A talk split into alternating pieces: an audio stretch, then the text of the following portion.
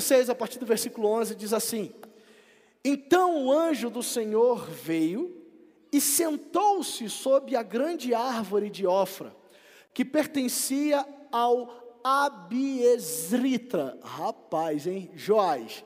Podia só ser, pertencia a Joás. e Gideão, filho de Joás, estava malhando trigo num tanque de prensar uva, para escondê-lo dos midianitas. Em outra versão vai dizer que Gideão estava malhando o trigo no lagar. Lagar é um tanque de prensar uva. Então o anjo do Senhor apareceu a Gideão e lhe disse: O Senhor está com você, poderoso guerreiro. Ah, Senhor, Gideão respondeu: Se o Senhor está conosco, por que aconteceu tudo isso? Eu tenho certeza que muitos de vocês, né, ou melhor, muitos de nós, todos nós, já fizemos essa pergunta alguma vez, né? Se o Senhor está comigo, por que, que isso está acontecendo? Gideão também fez.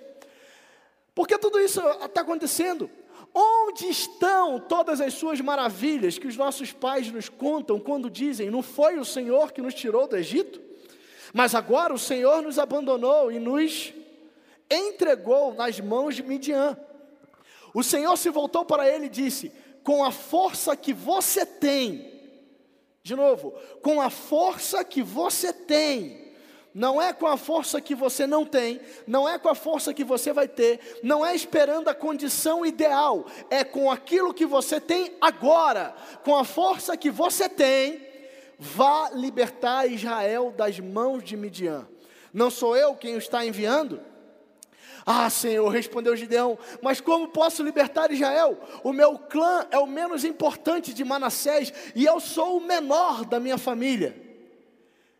Eu estarei com você, respondeu o Senhor, e você derrotará todos os midianitas como se fossem um só homem. Aleluia. Irmão, o tema da mensagem de hoje é autorizados para prosperar. Eu vou repetir: autorizados para prosperar. Quando a gente fala de prosperidade, a gente tem a, a, a, o mau hábito de só pensar em dinheiro, só pensar em recurso financeiro.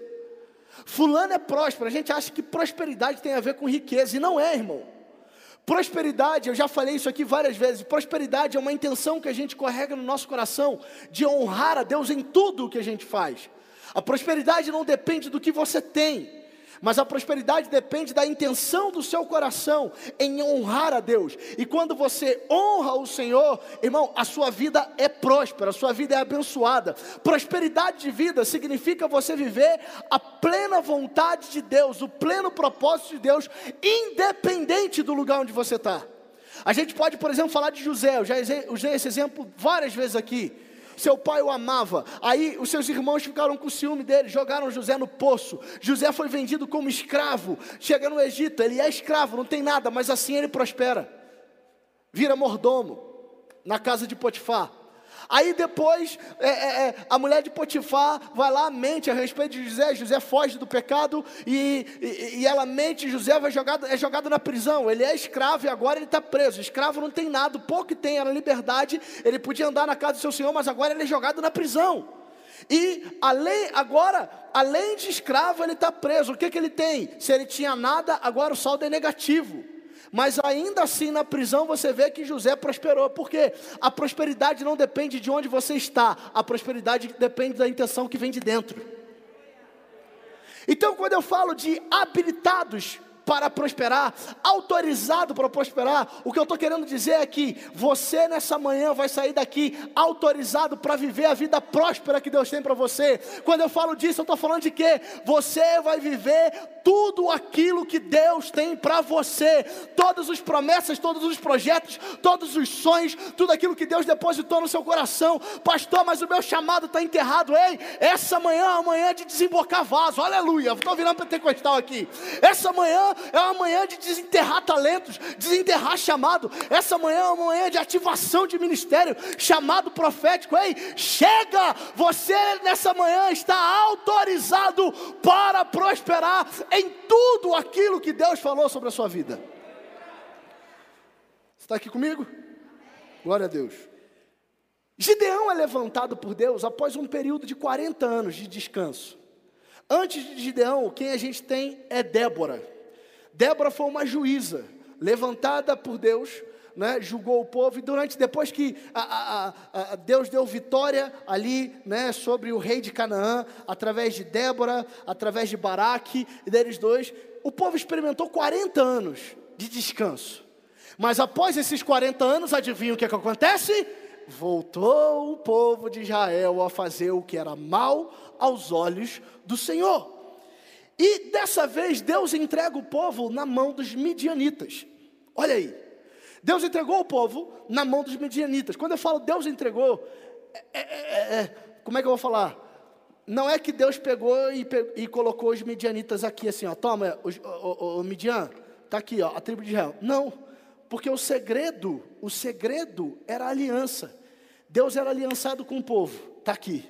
Mas quando o povo pecava, não era Deus que se afastava, era o povo que se afastava de Deus. Ah, pastor, Deus não pode me deixar só, Deus não pode deixar só, mas você pode andar para longe dele.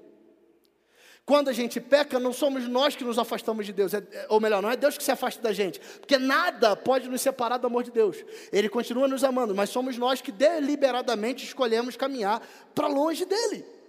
Então, o povo faz isso, Deus, né? É, vem o povo de Midian e oprime o povo de Israel durante sete anos. Sete anos. Nesse período, você vai encontrar os midianitas explorando o povo de Israel. O capítulo 6, se você for lendo os primeiros versículos, você vai ver que os israelitas têm medo dos midianitas. Eles se escondem em covas, eles se escondem nas montanhas, eles encontram cavernas em lugares e eles se escondem. Por quê? Porque o texto diz que o povo de Midian era como gafanhoto. Eles vinham trucidando tudo, eles vinham devorando tudo, eles vinham pisando nos campos. Eles pegavam o povo de Midian quando chegava. Imagina isso, sete anos, Israel plantando, e quando chegava a época da colheita, vinha lá o povo de Midian e pegava a, a, a colheita e levava embora. Vinha lá o povo de Midian e pegava os bois, os bezerros, pegava as ovelhas, os cabritos, pegava tudo e levava embora. O que eles não conseguissem levar, eles matavam, eles queimavam. Israel não ficava com nada. O capítulo 6, versículo, é, é, é versículo 6 vai dizer assim: Israel empobreceu muito pela presença dos midianitas. Sete anos de colheita sendo roubada. Sete anos sendo roubado na terra que deveria prosperar. Sete anos sendo roubado na terra da promessa. O que a gente percebe nesse texto é que Israel fracassou. Repita comigo: fracassou. Israel fracassou. E agora? Mas nesse capítulo, nós vamos encontrar três três estágios. Três estágios onde todos nós nos encontramos.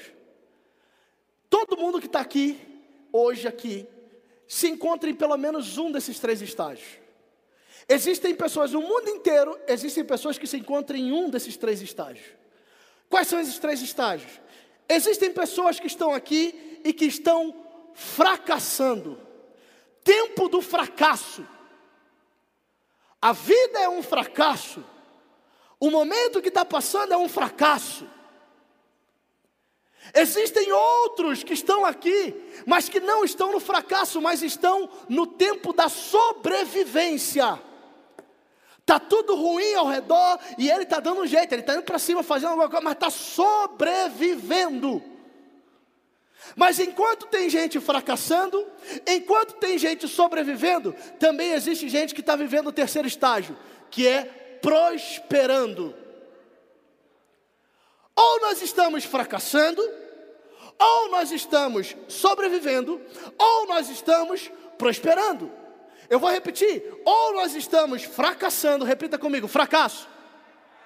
Ou nós estamos sobrevivendo, repita comigo, sobreviver sobreviver, ou nós estamos prosperando, repita, prosperar, fracassar, sobreviver e prosperar.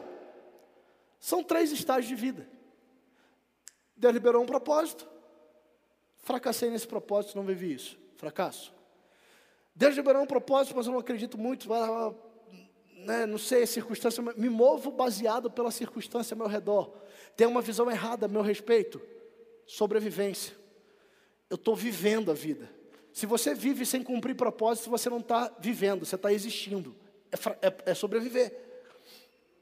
E o último, prosperar. O que é prosperar? É viver tudo aquilo que Deus falou. Tintim por tintim, vírgula por vírgula, tio por tio. Eu tenho uma boa notícia para te dar. Deus não te chamou para você fracassar. Um amém lá do outro lado. Eu vou repetir. Deus não te chamou para você fracassar. Quando Deus libera uma palavra sobre a sua vida, não é para você fracassar, porque a palavra dele, ele garante. Deus não nos chamou para fracassar. Deus também não nos chamou para sobreviver. Embora a sobrevivência seja necessária em muitos casos, e eu vou falar sobre isso daqui a pouco, Deus não nos chamou para sobreviver, viver a vida sobrevivendo, não. Deus te chamou, Deus nos chamou para prosperar, Deus nos chamou para viver o propósito dele para nós, Deus nos chamou para viver o propósito dele para nossa casa, para nossa família, para os nossos negócios, Deus nos chamou para viver a plenitude de tudo que ele tem para nós. Mas antes de prosseguir, eu preciso só te lembrar de novo que prosperidade, quando eu falo de prosperidade, prosperidade não tem a ver com dinheiro, mas tem a ver com propósito. O propósito de Deus nunca é um fim em si mesmo, mas é um meio para que um propósito maior seja alcançado. Então se prepara, porque hoje Deus vai liberar verdades que vão transformar a história da tua vida. Você está aqui comigo? Glória a Deus. Então vamos lá. Vamos falar um pouco sobre o estágio do fracasso. O estágio do fracasso é como a gente encontra o povo de Israel, fracassando na terra da promessa. Israel foi dominado pelos midianitas sete longos anos. O povo foi obrigado a fugir. Olha, olha que irônico. Eles lutaram para conquistar a terra. A terra era deles, mas agora eles têm que fugir daquilo que Deus tinha dado para eles. Fracasso.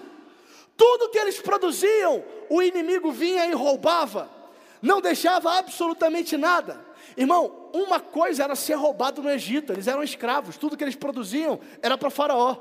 Outra coisa é ser roubado na terra da promessa. Outra coisa é ser roubado no lugar onde Deus está, uh, onde Deus prometeu. Ano após ano, o povo estava experimentando fracasso na terra da promessa. A garantia do nosso sucesso não está no lugar onde nós estamos, mas sim na obediência aos princípios divinos. Eu não vou ler por causa da hora, mas Deuteronômio 28 é o famoso texto da bênção e da maldição, quando Deus vira para os israelitas e fala: Olha, se vocês obedecerem fielmente ao Senhor, então Ele começa a falar um monte de coisa. Vocês serão abençoados na cidade, vocês serão abençoados no campo, os filhos do seu ventre serão abençoados, a sua colheita, os seus bezerros, os seus rebanhos, a sua cesta, a sua amassadeira, né? Aí Deus Deus vai falando: o Senhor considerará que sejam derrotados diante de vocês os seus inimigos, por um caminho eles atacarão, mas por sete eles fugirão. E aí nessa hora a gente dá glória, aleluia, Deus está comigo, o Senhor enviará bênção aos seus celeiros, tudo que a sua mão fizer vai prosperar. O Senhor, o seu Deus, abençoará vocês na terra que Ele vai dar. O Senhor fará de vocês um povo santo, um povo forte, um povo numeroso. Vocês serão imbatíveis. O Senhor concederá grande prosperidade o Senhor fará de vocês cabeça e não cauda. Aí chega lá no final e diz assim: se obedecerem aos mandamentos do Senhor, o seu Deus, que hoje lhes dou, e os seguirem cuidadosamente, vocês estarão sempre por cima e nunca por baixo. Deus liberou a bênção, irmão, mas a bênção ela tinha uma condição e é por isso que eles estão fracassando na terra da promessa. Irmão, presta atenção: você é aquilo que você tolera. Aquilo que você tolera hoje vai te dominar amanhã. A tolerância de hoje é o cativeiro de amanhã. Israel tolerou a idolatria, Israel tolerou os outros povos lá, tolerou a cultura. A tolerância de um dia virou o cativeiro do outro. Por quê? Porque eles se esqueceram de que Deus tinha falado. Eles se misturaram com os outros deuses. Eles trocaram a, a, o propósito pela proposta. Deus não te chamou para ser guiado por proposta, irmão. Deus te chamou para viver a vida debaixo de um propósito. Chega de trocar bênção por prazo de mentira. Chega de trocar propósito por proposta. Não! Deus não te chamou para fracassar. Deus te, não te chamou para sobreviver. Deus te chamou para prosperar. Mas você só vai prosperar se você viver os propósitos de Deus Deus, e para isso você não pode trocar propósito por proposta. Deus falou para eles expulsarem, mas eles toleraram. Ficou normal. É, é o culto dele, tolerância. Como se não bastasse tolerar o inimigo na terra da promessa, eles ainda toleraram uma estação de fracasso. Tem gente que está aqui que está tolerando há muito tempo uma estação de fracasso. Sete anos sendo oprimidos pelos midianitas, sete anos fugindo, sete anos trabalhando e não colhendo, sete anos de fracasso, e apenas depois desses sete anos, eles resolvem clamar a Deus. Olha só, Juízes capítulo 6, versículo 7 e 8. Quando os israelitas clamaram, quando os israelitas clamaram ao Senhor por causa de Midian, eles lhe enviou um profeta que disse: Assim diz o Senhor, o Deus de Israel: Tirei vocês da terra do Egito, da terra da escravidão. E aí Deus começa a falar. Agora presta atenção, tem uma chave aqui para sua vida. Nós não estamos, nessa época aqui, você ainda não tinha a dispensação do profeta.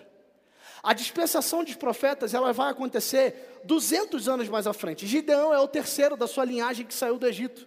É a terceira geração que saiu do Egito. O ministério profético vai começar com Samuel, 200 anos à frente, porque Samuel, ele é o último juiz e o primeiro profeta. Mas presta atenção, o ministério profético só começa 200 anos à frente. Mas quando o povo clama, Deus acelera aquilo que estava programado para o futuro, em resposta ao clamor do povo. Deus acelera e traz para agora. Uma pessoa entendeu? Você vai entender agora, isso é uma palavra profética sobre a sua vida. Irmão, por causa do seu clamor, coisas que estavam programadas para o futuro, coisas que estavam programadas lá para frente, por causa do seu clamor, Deus pode acelerar essas coisas no mundo espiritual e trazer essas realidades que estavam programadas para o futuro, para agora. Mas você precisa clamar, você precisa se posicionar. Na hora que eles se cansaram, na hora que eles se posicionaram, na hora que eles se cansaram de viver a estação de fracasso, na hora que eles falaram assim: chega! Deus agiu na causa, Deus enviou a resposta, Deus mostrou qual era a causa do fracasso. Até quando você vai ver o inimigo roubando a colheita da sua vida financeira? Até quando você vai ver o inimigo roubando a colheita da tua família? Até quando você vai ver o inimigo roubando a colheita nas suas emoções? Até quando você vai ver o inimigo roubando a colheita no seu chamado? Até quando você vai ver o inimigo roubando a semente, a colheita da sua fé? Até quando você vai tolerar que o inimigo venha e roube aquilo que você está plantando? Ei, está na hora de você parar de tolerar a estação de fracasso, está na hora de você chamar por ele, está na hora de você clamar por ele. Ele está a uma oração de distância. Para de tolerar o inimigo se andando na terra da tua promessa. Se posiciona. Se posiciona. Assim como os israelitas se escondiam na caverna, tem muita gente se escondendo nas cavernas da vida. Tem muita gente fugindo, tem muita gente com medo. Os inimigos de hoje estão fazendo o que, pastor? Estão roubando a sua paz, estão roubando a sua alegria, estão roubando os seus filhos, estão roubando o seu casamento, estão roubando a sua integridade, estão roubando a sua moralidade, estão roubando a sua justiça, estão roubando a sua santidade. Você está cansado de viver uma vida onde coisas são roubadas e você não vê o fruto da sua colheita. Pastor, o que, que eu faço? Se posiciona. Clame a Deus, Deus diga: Deus, eu estou aqui. Deus, você não é o meu último recurso, você é a minha primeira fonte. Pai, me perdoa, mas hoje eu volto. Pai, me perdoa por ter, não ter te ouvido. Pai, me perdoa por se eu transgredi os seus caminhos, se eu troquei em algum momento o propósito pela proposta, mas nessa manhã eu quero voltar. Deus, eu quero viver tudo aquilo que você falou sobre a minha vida. Me fala o que, que eu tenho que fazer, eu faço. Me fala o que, que eu tenho que ir, eu vou, Deus mas eu entrego para você a minha vida. Eu estou falando de gente que ainda não viu a plenitude da promessa cumprida. O inimigo apareceu para roubar, matar, destruir coisas que você tem por perto, coisas que você quer bem. Mas eu tenho, irmão, essa palavra é uma palavra profética. Você não sabe o quanto que, enquanto eu estava estudando essa palavra durante essa semana, o quanto que eu fui mexido por Deus. Eu sou o primeiro aqui a receber um monte de coisa dessa aqui, do que eu estou falando aqui, cara. Deus falou muito ao meu coração. Eu creio que existe um ambiente profético aqui. Eu creio hoje que coisas estão sendo mudadas na atmosfera, no profético. Eu creio aqui hoje. Eu creio, eu creio. Por quê? Porque é a palavra que está sendo pregada, irmão. Isso não é discurso motivacional. Não, não. Isso é palavra de Deus. Porque a motivação não pode mudar a tua vida. Ela te dá uma injeçãozinha de gás. Você vai até um pouquinho, mas daqui a pouco passa. Mas a palavra de Deus é alimento sólido sólido, que não perece, é firmamento sólido, isso é palavra de Deus. E tem uma palavra profética para liberar. Tem muita gente que chegou aqui e está falando assim: 2020 já era, 2020 é a estação do fracasso, 2020 acabou, não tem mais. Ei, eu tenho uma coisa para te falar. É uma palavra profética. Se você recebe, recebe aí no seu lugar. Esse ano você não vai viver o fracasso. 2020 não será marcado como o ano do fracasso na sua vida. 2020 também não será, não vai terminar como o ano da sobrevivência na tua vida. Mas eu eu libero essa palavra. Você, seus filhos, sua família, toda a sua casa, todos ao seu redor vão desfrutar da prosperidade de Deus ainda nesse ano. 2020 não acabou, não acabou. Seja com vírus, seja sem vírus, com vacina, sem vacina, com crise, sem crise. Deus não depende de situação natural para fazer a palavra que Ele liberou sobre a sua vida se cumprir. Deus não não precisa de ajuda para que o seu chamado seja ativado. Ele te encontra aí onde você está, pastor. Mas eu não conheço ninguém. Ei, mas Ele te conhece, Ele que te chama, Ele que te capacita.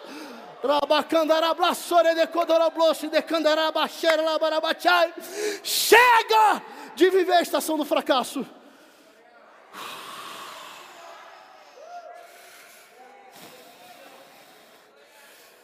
Uh, chega, chega, chega, chega, chega, chega de tolerar o fracasso nessa cidade, chega. Ah, mas a história da igreja, não quero saber da história. O Senhor da igreja vai mudar a história dessa cidade. Deus vai mudar a história da igreja nessa cidade. Rapa candara blasore de codoro blosi de candara barabache.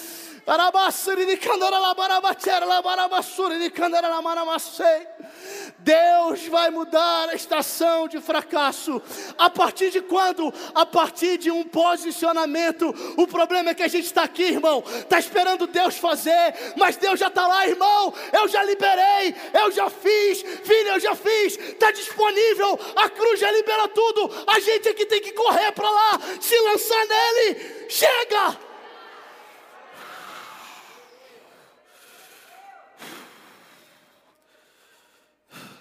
Meu Deus. Estação da sobrevivência. Juízes capítulo 6, versículo 11. Estação da sobrevivência. Então, o anjo do Senhor veio e sentou sobre a grande árvore de Ofra, que pertencia ao Isbeezita Joás. Gideão, filho de Joás, estava malhando trigo no lagar para escondê-lo dos midianitas. Então o anjo do Senhor apareceu a Gideão e lhe disse: O Senhor está com você, poderoso guerreiro. Gideão está vivendo no cenário do fracasso, mas ele está no modo sobrevivência. Ele não percebeu isso ainda. Enquanto Israel e o mundo inteiro está fugindo e se escondendo com medo dos midianitas. Gideão também está tá escondido, mas ele está malhando trigo. Pastor, qual a diferença entre Gideão e o restante do povo? Se os dois estão se escondendo. O povo está escondido para poder preservar a vida. Gideão está escondido para preservar o trigo.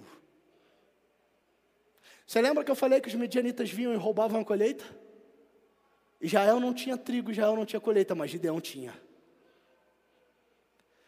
Crise lá fora, mas tem alguém so sobrevivendo. É por isso que o anjo vai chamar Gideão de varão valoroso, homem forte, valente, corajoso. Porque quando todos estão fugindo, Gideão está resistindo. Eu aprendi nessa palavra que Gideão não é tão medroso como a gente fala que ele é. Porque enquanto todo mundo foge, Gideão se expõe para colher trigo e para malhar trigo. Só que tem o seguinte: Gideão está malhando trigo no lagar. Lagar não é lugar de malhar trigo.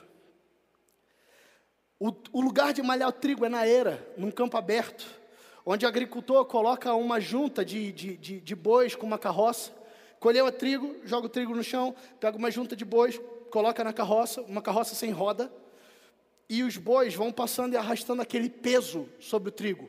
Conforme vai arrastando aquele peso, vai friccionando. Então, o que a palha sai, vai, sai, as sementes saem, ficam no chão e a palha fica por cima.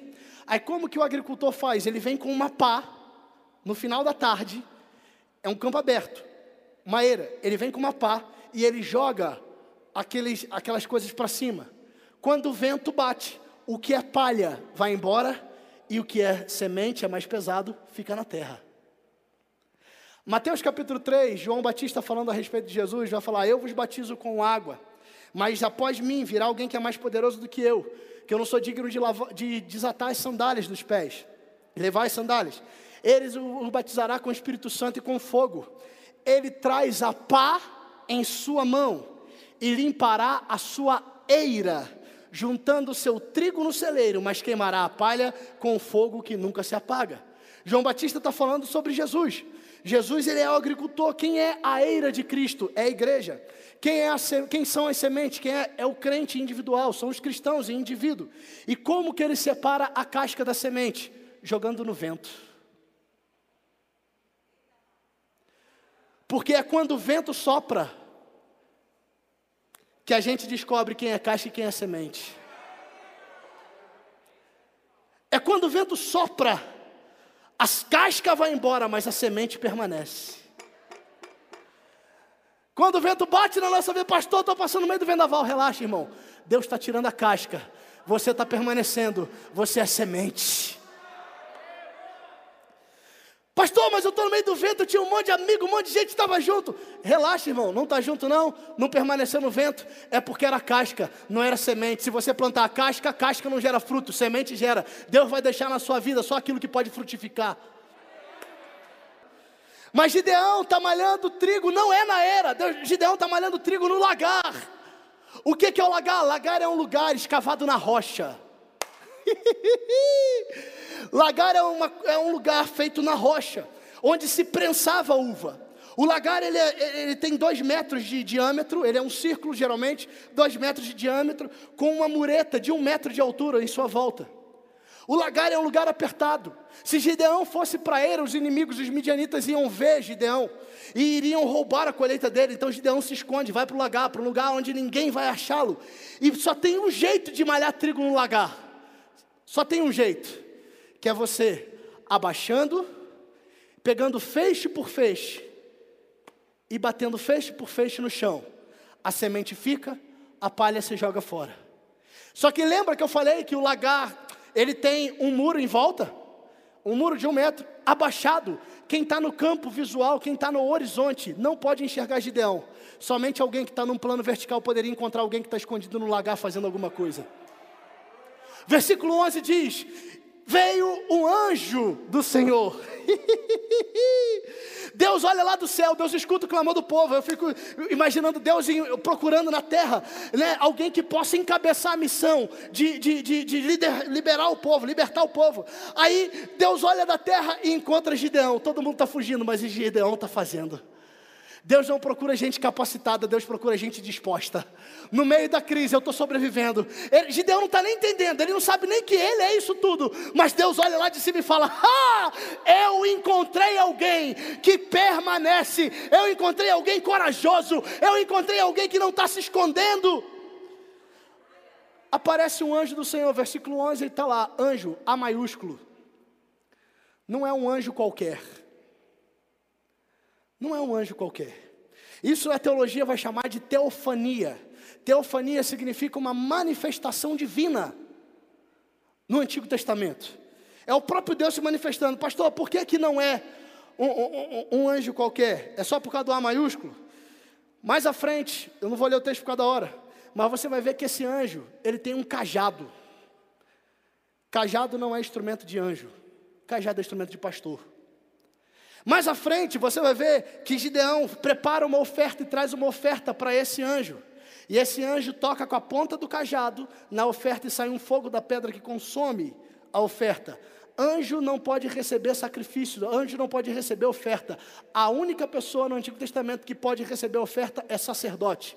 E Hebreus capítulo, né, Hebreus capítulo 10, 9 vai dizer que Cristo é o nosso sumo sacerdote. João vai dizer a respeito de Cristo, Jesus vai dizer no próprio, na Bíblia, né, eu sou o bom pastor. Irmão, o anjo do Senhor que aparece para Gideão ali era o próprio Cristo na história do Antigo Testamento. Era pastor e e era sacerdote. Deus, irmão, eu fico imaginando Deus olhando lá do céu, falando quem eu vou enviar, quem vai poder usar, quem eu vou levantar. Aí Deus vê Gideão, eu encontrei alguém que não retrocedeu, eu vou enviar um anjo lá e eu fico imaginando Jesus. Não, pai, esse aí é corajoso, deixa que eu, eu mesmo vou lá ver isso de perto. O próprio Cristo aparece ali. Pastor, o que isso quer dizer? Isso quer dizer que no meio de uma estação de fracasso, pode ter um fracasso ao seu redor, mas quando você continua acreditando, quando você continua fazendo, quando você você continua sobrevivendo, enquanto todos estão se escondendo, mas você está se expondo. Quando você está indo para cima, Deus olha para a terra, enxerga alguém que está fazendo alguma coisa, alguém que está sobrevivendo.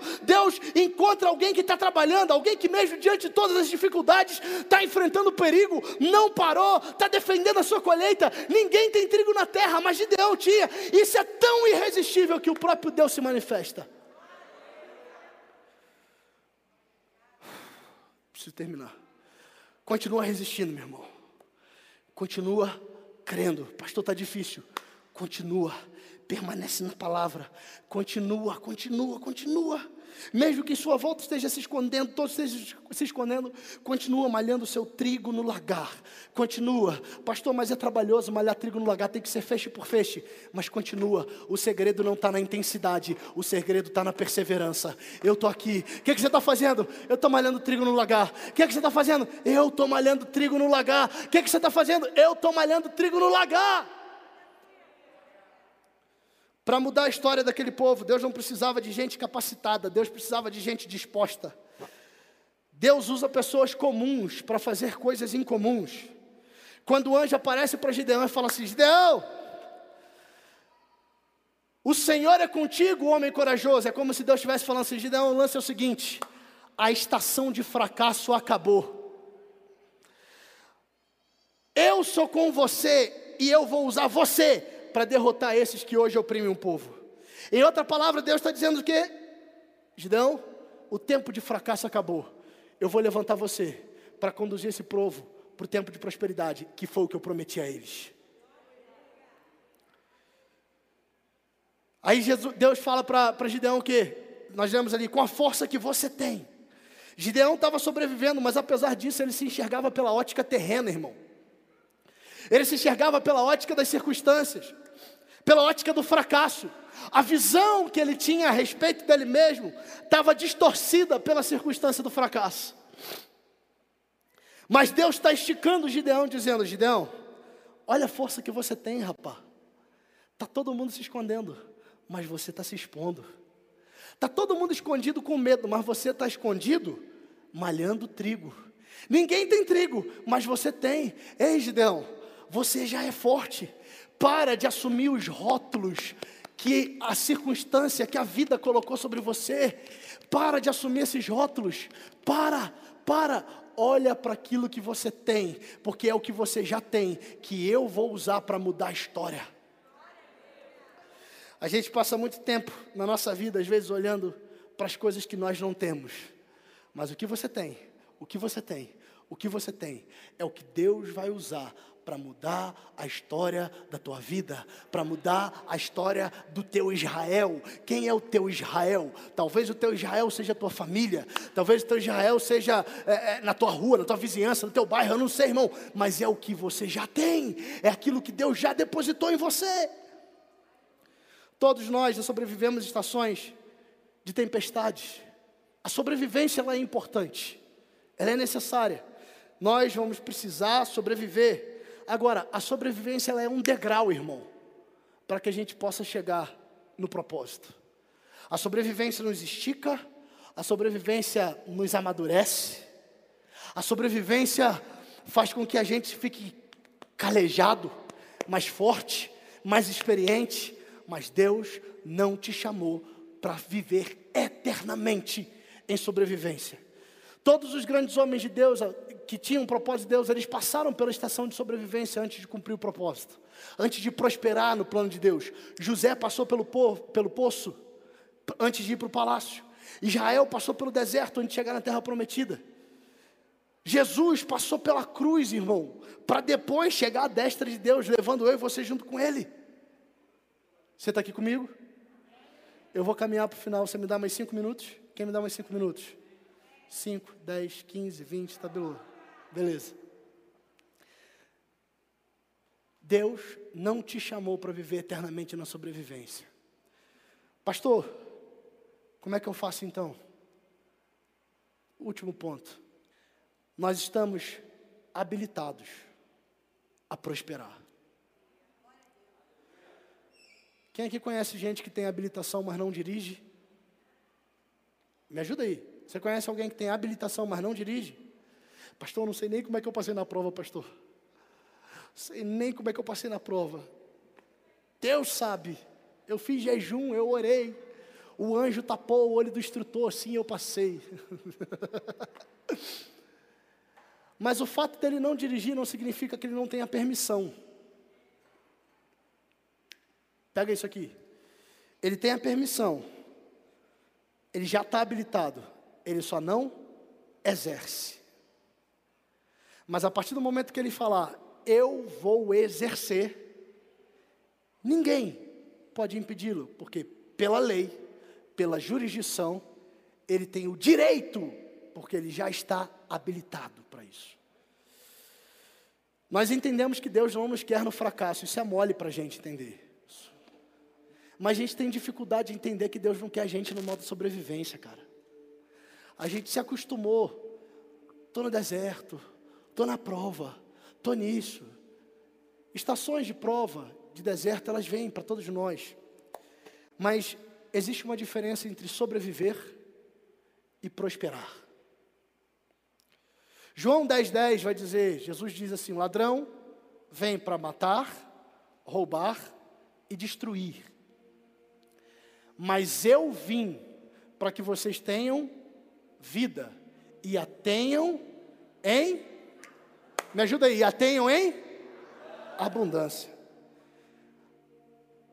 Nós já estamos habilitados a prosperar, não por causa do nosso talento, não por causa que você é bonitinho ou bonitinha, não porque você é gente boa, botafoguense como eu, aleluia. Estamos sozinhos, gente, irmã. Deu ruim para gente, a casa caiu. Mas você está habilitado a prosperar por causa daquilo que Cristo fez na cruz por você. Quando Cristo se entrega na cruz, quando Cristo morre e ressuscita, nós recebemos a vida de Deus. Nós recebemos a Zoe, a própria vida de Deus em nós. E a vida de Deus em nós é uma vida abundante, é uma vida transbordante. Percebe, irmão? Eu não estou falando de situação favorável, mas eu estou falando de interior transbordando. Eu estou transbordando vida. Eu estou transbordando vida. Eu posso passar por lugares de morte, mas eu estou transbordando vida. Ezequiel estava no lugar de morte, mas ele transbordava vida. Ezequiel, os ossos secos podem reviver. Deus pode sim. Então libera uma palavra. Aonde existe morte, você transborda vida. Nós estamos nós estamos habilitados a prosperar. Quando eu falo de vida próspera, eu estou falando de vida abundante. Qual a diferença entre sobreviver e prosperar? Sobreviver significa viver a vida. Prosperar significa vida abençoada. Sobreviver é eu estou bem. Prosperar significa eu sou mais que vencedor. Sobreviver significa eu tenho o suficiente. Prosperar significa eu tenho aquilo que é mais que abundante. Sobreviver significa queda e queda. Prosperar significa fazer e conquistar. Sobreviver significa existir. Prosperar significa brilhar. Sobreviver significa falar de fé. Prosperar significa manifestar o fruto da fé.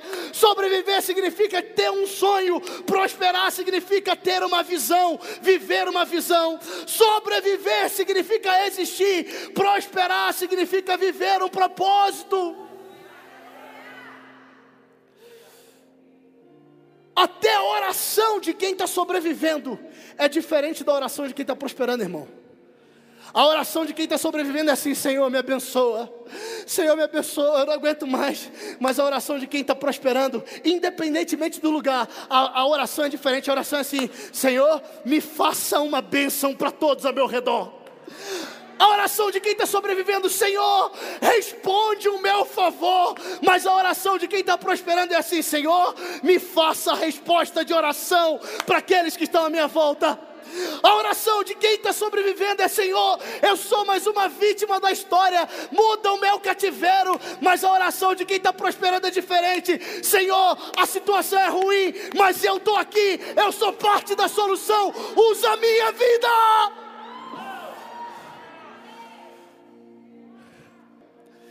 Gideão entende isso. Sabe por que, que eu falo que Gideão entende?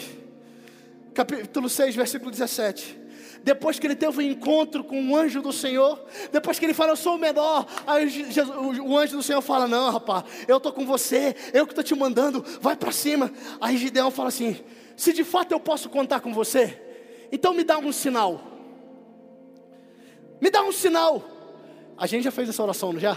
Eu já, várias vezes. Mas eu aprendi algo com Gideão, cara, que me deixou de boca aberta. Porque geralmente a gente fala assim, Senhor, me dá um sinal faz isso, me dá isso. Se você me der isso, então eu vou entender que você está comigo. Mas Gideão faz diferente. Gideão fala assim: Senhor, eu preciso de um sinal. Qual sinal que você quer, Gideão? Espera aqui, espera aqui. Peço-te que não vá-te embora. Então, até que eu volte e entregue minha oferta e coloque diante de ti. E o Senhor respondeu: Eu vou esperar você voltar. Versículo 18, 19. Dá para botar o 19?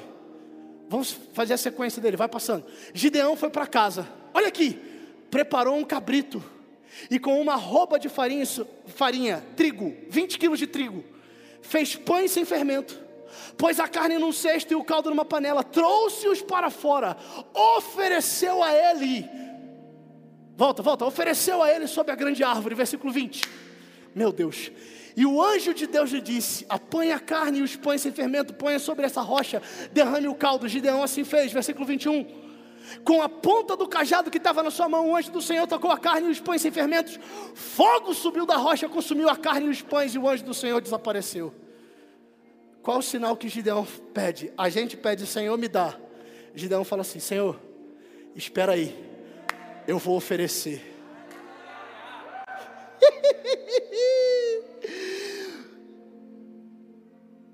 Oferecer, porque a maior prova da aceitação de Deus, irmão, não é Deus dar a gente aquilo que a gente quer, mas é sim Ele aceitar aquilo que a gente oferece. Oh, meu Deus do céu, eu preciso terminar esse culto, Jesus me ajuda. Presta atenção, como que eu e você sabemos que Deus aprovou Abel e rejeitou Caim? Porque Deus recebeu a oferta de Abel. Ana todos os anos subia até o, o templo pedindo a Deus um filho. Estudiosos vão dizer que papo entre 15 e 20 anos. Ana subia, Penina estava lá, cheia de filhos. Ana olhava e ficava entristecida e falava: Senhor, me dá um filho. E Deus, não. Senhor, me dá um filho. Não. Senhor, me dá um filho. Não. Ano após ano. Mas tem um dia que Ana chega e fala assim: Senhor, hoje eu não vim te pedir um filho, não. Hoje eu vim te entregar um filho. Se você me der um filho, eu entrego ele para você. E quando Ana entrega, Deus. Vai, Ana, você está grávida. uh! No sonho de Jacó, irmão. Jacó bota a cabeça na pedra. Ele dorme, ele tem um sonho, ele vê os anjos de Deus numa escada, subindo e descendo. Não é descendo e subindo, é subindo e descendo. É como se Deus estivesse virando para Jacó e falando assim: Jacó, aqui é diferente. Você manda, e depois que você manda, depois que você oferece, depois que você entrega, eu respondo. A mentalidade é diferente, irmão. Deus não te criou para ocupar um espaço na terra, Ele te fez para transbordar vida. Deus não te criou para sobreviver, Deus te criou para prosperar e viver a plenitude do propósito dEle. Pastor, mas eu acredito que a gente tem que viver eternamente na, na sobrevivência. Deixa eu te fazer uma pergunta, me responde, por favor. José ficou eternamente no poço, sim ou não? Me ajuda aí, irmão. José ficou eternamente no poço, sim ou não? Israel ficou eternamente no deserto, sim ou não? Jonas ficou eternamente dentro do peixe, sim ou não? Daniel morou dentro da cova dos leões, sim ou não? Jesus permaneceu no túmulo, sim ou não? Se todos eles não permaneceram na sobrevivência, por que você vai ficar? Deus não te chamou para sobreviver, Deus te chamou para prosperar. Gente, já vai terminar, eu prometo, é sério. Mas você fala assim, pastor, eu entendi. Como então que eu posso sair da estação de sobrevivência para poder prosperar? Isso tudo mexeu muito comigo, pastor, mas me ensina como. Eu só preciso aprender como. Me ensina. Gideão ensina para gente. Juízes 6, versículo 24. Vai dizer assim: Gideão construiu ali um altar em honra ao Senhor. Tinham ídolos na terra, Gideão constrói um altar. Gideão começa do jeito certo, trazendo o céu para as batalhas da terra, trazendo o reino do céu para a realidade terrena. A primeira coisa que Gideão faz é construir um altar de honra. Aí, depois que Gideão faz isso, versículo 25 vai dizer assim: Naquela mesma noite o Senhor disse: Separa o segundo novilho do rebanho de seu pai, aquele de sete anos de idade, despedace o altar que pertence ao seu pai e corte o poste sagrado que está do lado de fora. Depois faça um altar para o Senhor, para o seu Deus, no topo dessa elevação. Ofereça o segundo novilho em holocausto com a madeira do poste sagrado que você vai cortar. O motivo da nação estar daquele jeito era idolatria. Preste atenção nisso. E na casa de Gideão, o pai dele tinha um altar lá. Todos os dias Gideão acordava e encontrava alguma coisa diante dele, lembrando ele: você é um fracassado, você não vai prosperar.